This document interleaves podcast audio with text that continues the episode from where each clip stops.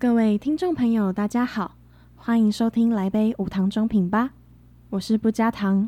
嗨，我是 Coffee，一杯茶的时间，让我们跟你聊聊装品界的大小事情，了解不加糖的装品真相。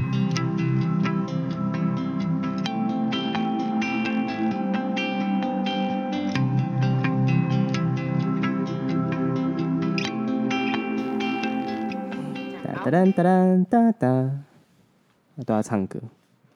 好啊，你唱啊！哎、我还没有听过你唱歌 哎。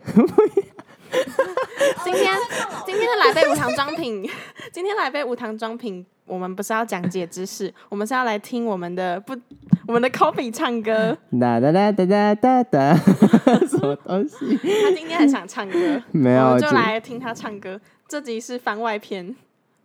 这里是番外篇，还认真的嘞。好了，哎，我们回到正题啦。那个，嗯 你你有没有养过狗或猫或是宠物啊？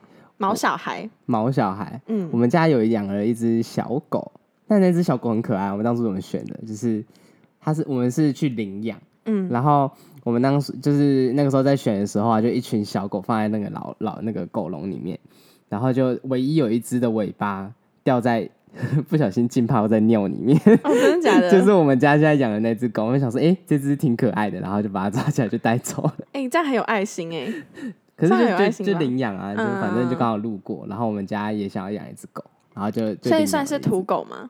它好像是土狗混哈士奇，好酷哦，就是它它呃毛是金黄色的，嗯，然后它就是慢慢变成哈士奇的脸吗？哈士奇的脸吗？嗯，不太像，嗯，有一半一半，应该说嗯土狗的脚，然后哈士奇的脸，这样好酷哦有一！点有一点有一点特别，我觉得。我之前看过腊肠狗混黄金猎犬的图片，超可爱的，就是腊肠狗的身体，然后黄金猎犬的脸，真的假的？真的。但是他的脚是很短的那种，对，也有哈，也有腊肠狗混米格鲁，然后是腊肠狗的腿，太猛了。腊肠狗的身体，然后米格鲁的脸，腊肠狗的腿，那我的腿真的是短到每次我对对对都看不到。腊肠腊肠狗的腿的筋超长，不知道为什么它跟很多品种混，它都会只有腊肠狗的身的体，身体然后其他就是什么哈士奇的脸那种都，是其他人的头，对对对对，就超看起来超诡异，但是很可爱。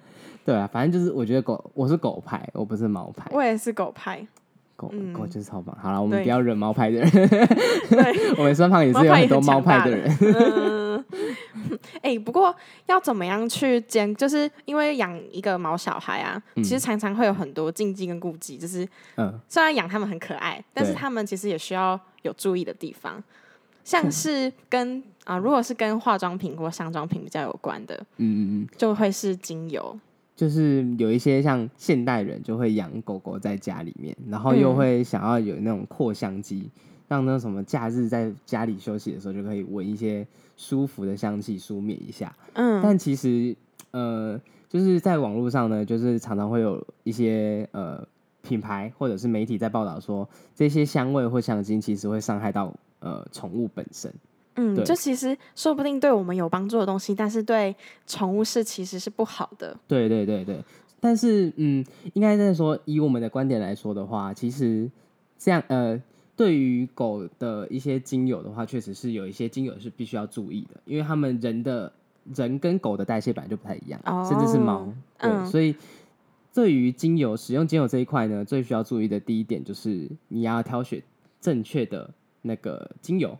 嗯，对，嗯所以像是呃，像是人类在使用精油的话呢，香味分子就是会经由人类的嗅球，然后进嗯，入到嗅球细胞。对对对对，然后你就会有一些呃情绪上的感受，所以你才会觉得嗯香呃香香味闻起来很舒服。对，让你有快乐或开心的感觉。对，嗯那毛小孩呢，其实也会出现一样的情形，就是这些分子也有可能会进入到它的代谢当中。嗯那因为它的呃肝跟肾的代谢的方式跟我们不太一样，嗯，所以就会有一些呃代谢的问题。但像是狗啊，会有一些禁用的一些精油，像是丁香、大蒜、杜松、迷迭香、茶树、冬青跟百里香。哦，好，我们在我们待会会把这些资讯放在我们底下的连栏栏位里面。嗯，对对对对，呃，但我觉得最常见就是要真的要很注意的，就是茶树这个东西，因为哦其实很多像是洗澡的啦，或者是护毛乳，有没有有一些像在人身上，有些人就会用茶树主打抗菌，对有，看过吗？就是这或是抗痘或抗菌。对，就是这种。嗯那如果你也不小心用了这样子的洗发精或是护毛护毛乳，那其实实对于狗狗本身来说的话，也是一个伤害，嗯，所以要小心。所以是因为它们的肝肾毒性，就是它会可能会造成它们的肝肾毒性，对，所以这些精油的成分才比较不建议在同时有嗯狗狗或猫猫的时候一起用。对，就是是比较不建议，但是并不代表说它用了就一定会怎么样。哦，对，嗯就是所谓的毒性这件事情，还需要考虑到很多其他的化合物综合起来的嗯影响。精油就是这种复合物。嗯嗯那另外还有另外就是我们是狗派嘛，还 嗯，对，我，们要照顾一下猫派的朋友们。嗯对，就是猫的禁用精油就比较多一点点，嗯因为它的呃对于多酚类的精油呢，其实比较敏感，所以它比较没有办法去呃分，就是代谢掉这些分类。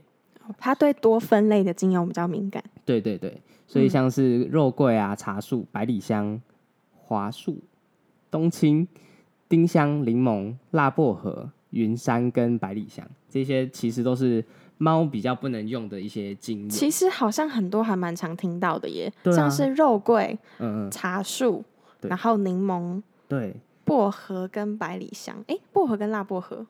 薄荷跟辣薄荷其实有点不太一样，但是如果是呃，因为它应该是学名上的不同，对，但是呃这边写到的是辣薄荷。嗯对嗯那其实对于猫的话，我记得技法是就是只要是芸香科的，就是那种柑麦，就是橘子类嗯，云香科的植物，芸香科的植物就是柑橘类的植物柑橘类的精油，嗯就会建议比较用量少一点点。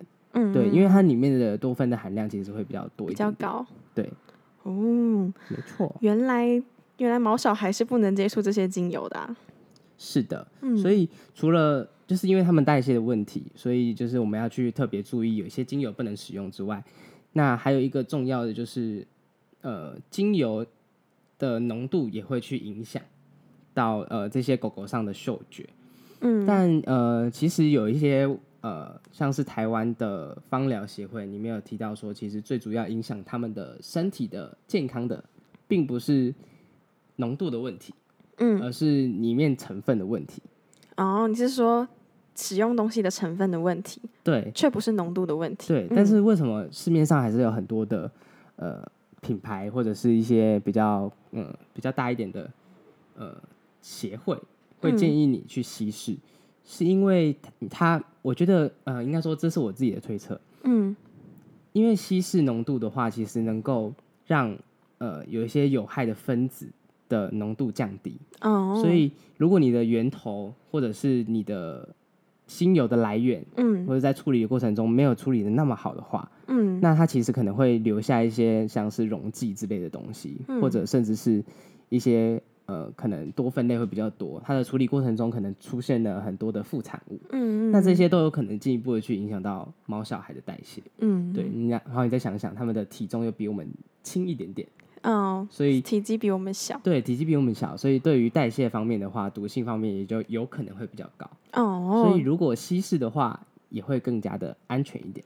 嗯对。那讲到他们的嗅觉，那他们的嗅觉到底有多灵敏啊？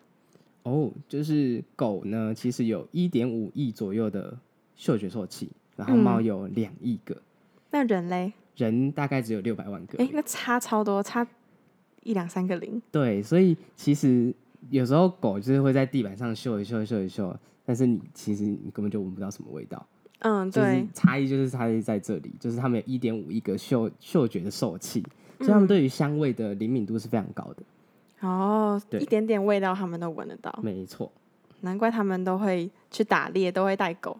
古时候的人，所以你有你有你有听过，就是有一些应该说家家户户如果有养毛小孩在家里都会知道，他们除了嗅觉还有听觉也很灵敏之外，呃，你会发现你在快到门口的时候，你一打开门，它就会在门口等你，你好像是哎，对不对？嗯，因为它嗯其实它其实可以听得到你的脚步声以及你的味道，很厉害哎，就是就是嗯。他们这些宠物都是天生，我觉得非常非常有趣，就是很存在，就是嗯你有你那种应该说在外面觉得很累了，然后回家的时候开门，然后就有一个宠物迎接你，你就觉得很可爱。嗯，对，就是你会觉得今天啊辛苦了一整天，然后有人在关心你的那种疗愈的感觉，嗯嗯嗯，对，那嗯种很舒服的感受。难怪世界上爱狗跟爱猫的人那么多。对，虽然猫好像不会在门口等你，那猫要看有一些猫，但有些有些会，有些不会。对。我大部分听到的都是不会啦，我我也是大部分听到的是都 好像比较少会。他们比较嗯独立一点，傲娇。对，比较傲娇。嗯。所以不好意思，我是狗派。嗯，那比较建议就是会比较建议说，如果我们真的要用，嗯。嗯、是我们真的会想要用精油扩散香氛在我们的房间里面，对，会比较建议用什么样的方式吗？如果真的嗯。就一定会想要用，就是想要用芳香芳香的这种扩香的方式。对其实有很多种类。那像是嗯比较常见有什么扩香石啊，或者是那种用竹子的那种嗯扩香。那我们呃我们自己会比较建议说，利用载体油去稀释精油之后，然后再用水氧机来进行扩香。利用载体油稀对释精油。什么是载体油？就是像一些呃大豆油啊，嗯或者是一些呃荷荷巴油这些载体油，比较适合当基底的油吗？对对，就是基底油脂。哦，呃，网络上可以查到更多的基底油脂，嗯，就是你可以去挑选一些比较嗯你比较喜欢的一些肤感的油脂，嗯，对，比较常见像是荷荷巴油跟嗯跟大豆油。哦对大豆油，嗯嗯，但这部分我觉得可以再找找。哦。对，，这部分其实也有很多的学问关于载体油这件事情。嗯对，说不定之后嗯、我们可能会在 Medium 上面再补充。好，对，嗯，好，那我们呃会建议载体油用载体油稀稀释之后释精油，对，然后用水氧机去进行扩香，是因为水氧机的运作原理，嗯，它其实就是利用超音波的震荡，然后将水分子雾化之后，那因为油水会不不互溶嘛，所以嗯。这些呃这些油水呢也会因为震动的关系，嗯。所以这些精油的分子就会扩散到这个空间当中，哦。所以才会闻得到这些香气的分子。嗯嗯嗯，对，它会变得比较，呃，它会再被进一步的去稀释一点点，嗯，对，所以就不会就可以更避免去宠物吸入去过量吸入过的精油。量的精精油，嗯，对，就算它可能有害，也不会到过量，就是对虫是不好的，没错，嗯，嗯就是很少很少，不会引发问题。没错，哦，所以我们只要选择正确的精油来源、嗯种类还有浓度，嗯，我们就可以跟宠物一起去享受环境的芬芳啊，对对对，或者是精油带给来带来给你的愉悦。嗯，没错，这样我们也不用因为就是去烦恼说什么，就是宠物的体味，对，就是有时候会有臭味这样。对，就是有时候养久了就会有一种很奇怪的味道，嗯，但嗯你也说不因为它毕竟也没办法每天洗澡，对，每天洗澡的每天洗澡真是好狗命。哎、其实每天洗澡反而会对它们身体产生伤嗯害，，真的假的？对，因为它们本身必须分泌一些，就像我们人类一样，嗯，平常会分泌一些油脂保护自己。对那狗狗、猫猫其实也会，所以哦他们、呃，像那些宠物美容师，他们都会建议大概一个礼拜洗一次。嗯，对那甚至有一些狗狗是两个礼拜洗一次的。嗯，对啊，对啊，对啊。那其实最最根本啦，就是能从狗狗身上做清洁是最根本的呃原因，就是你如果把它的清洁做好了，关于体味嘛，嗯，，对，才不会有一些体味，因为其实体味很大原因是因为细菌滋生，嗯就，是它会去分解它分泌出来的油脂，然后就会产生一点味道。对对对，对，所以如果你把这些清理干净的话，不仅你的呃狗狗身上的皮肤会变比较好，嗯那嗯你房间的异味也会比较少一点。嗯，对，没错。没错。好，那今天的节目介绍就到这边，我是不加糖，我是 Coffee，我们下下期期再会。